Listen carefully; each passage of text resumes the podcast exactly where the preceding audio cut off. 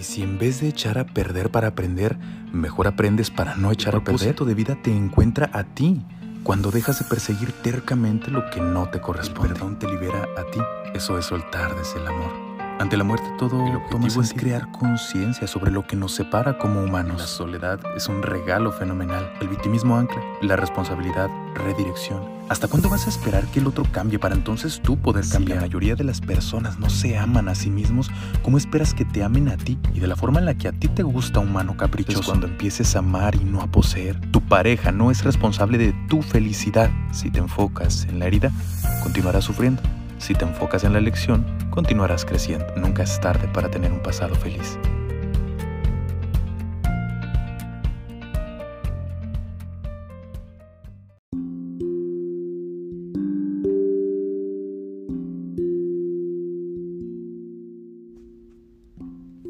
De un tiempo a la fecha, entré en un proceso de cuestionamiento donde todo lo que un día me hacía sentido dejó de hacerlo y otras cosas que no me hacían sentido ahora embonan perfectamente con mi nueva forma de pensar.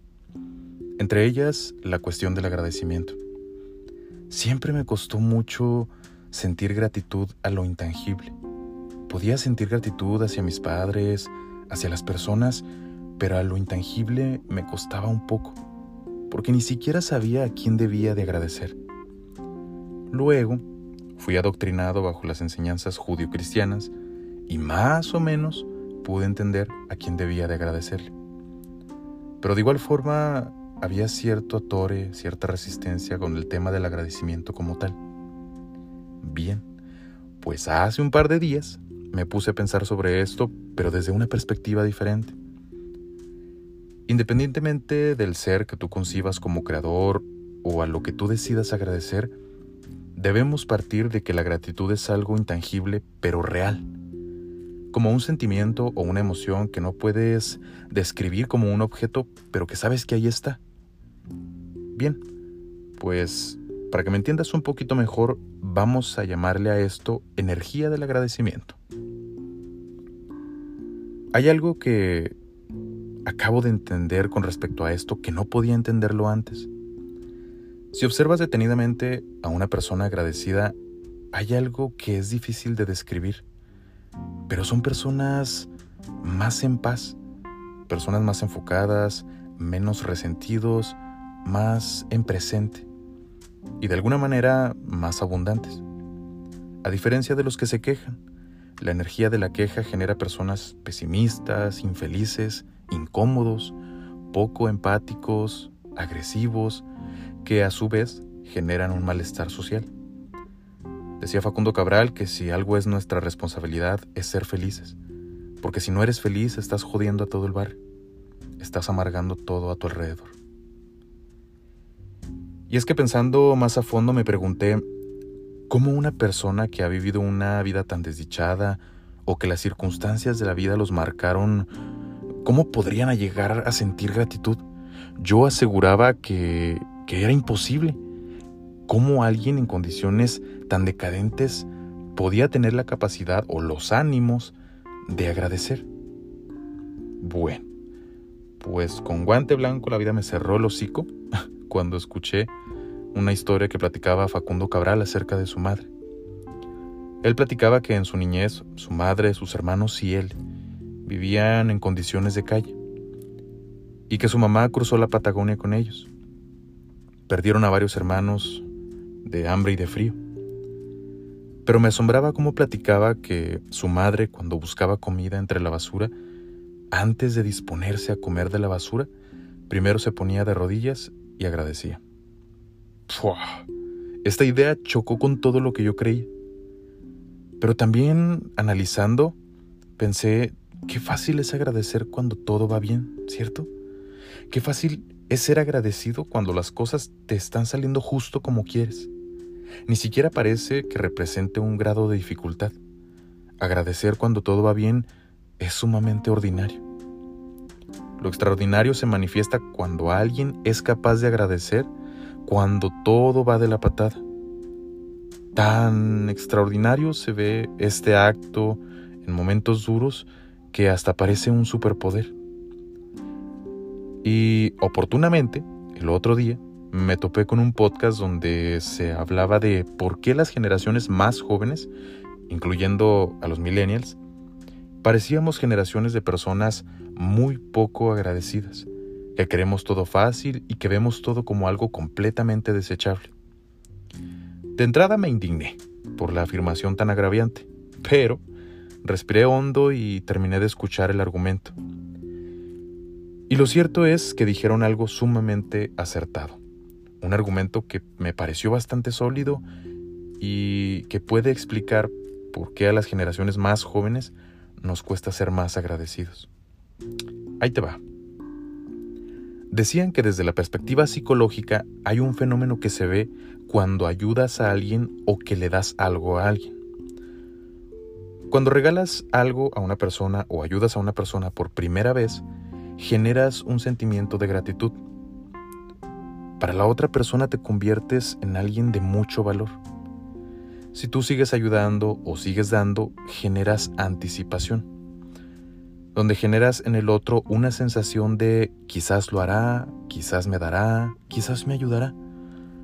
Luego, como tercer paso, viene la expectativa, parecida a la anticipación, pero con una ligera diferencia. Sigues ayudando o sigues dando y generas en el otro la expectativa, es decir, la otra persona ya espera que lo hagas. Ya no es un pensamiento de quizás lo hará, ahora es un pensamiento de espero que lo haga. ¿Sí notas la diferencia? Luego, como cuarto paso, sigues ayudando y sigues dando y generas una posición de derecho. Generas en el otro una sensación de que tiene derecho a recibir o a que le ayudes. Aquí es donde empieza lo crítico porque la otra persona ya ve como tu obligación o tu responsabilidad que le regales o que le ayudes. Bien, pues no acaba aquí. Sigue el quinto paso, donde sigues dando, sigues ayudando y generas en el otro dependencia. Ahora eres un pilar importante para el otro porque lo volviste totalmente dependiente de ti.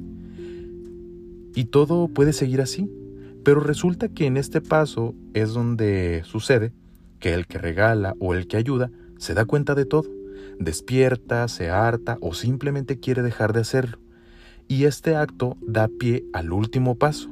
El sexto paso es el resentimiento y el odio.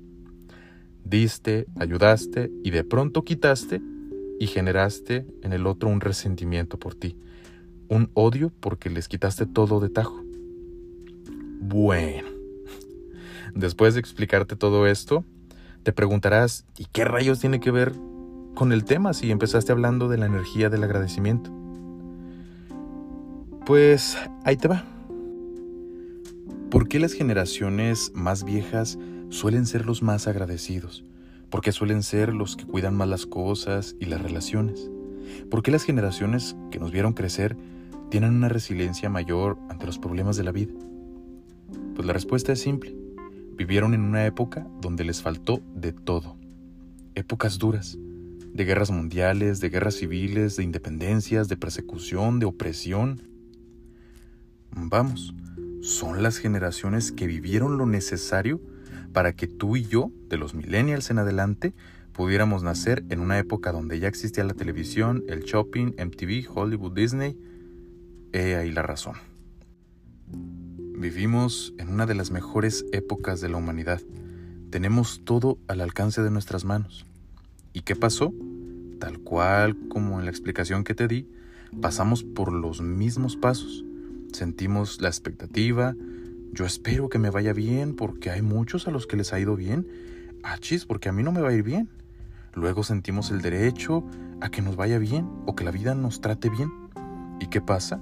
Cuando la vida no nos da lo que queremos, cuando la vida no es justa con nosotros, sentimos el mismo resentimiento. Es duro aceptarlo, pero se nos dio tanto o nacimos en una época tan abundante, tan abundante de todo, que ahora no sabemos qué hacer si algo no resulta bien. Estamos perdiendo la capacidad de ser resilientes y por ende la capacidad de ser agradecidos. Y yo no hablo de que nuestra generación no tenga problemas propios de esta era.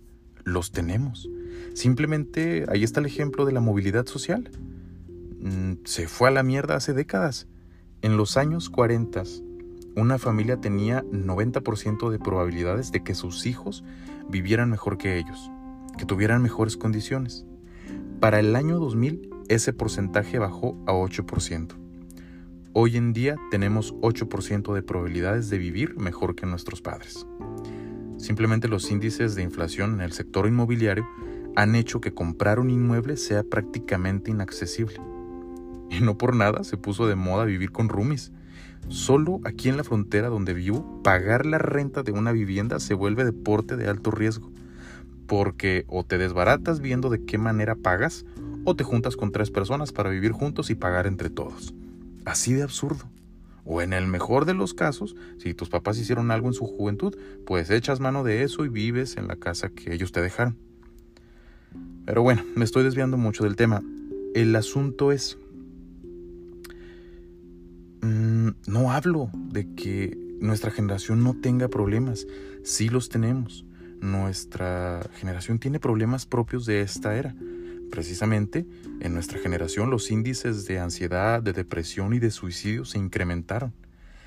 Pero, pero ¿por qué? Ese es el asunto. Las generaciones anteriores tenían problemas quizás más grandes que los nuestros, pero, pero son resilientes, son más resilientes y agradecidos. Mi teoría es que son personas que nacieron en una época donde no había nada y poco a poco hubo. Y nuestra generación nacimos en una época donde había mucho y de todo y poco a poco se fue acabando. Y espero de corazón que esto no sea un ciclo que se renueve cada ciertas generaciones, pero así va pintando la cosa.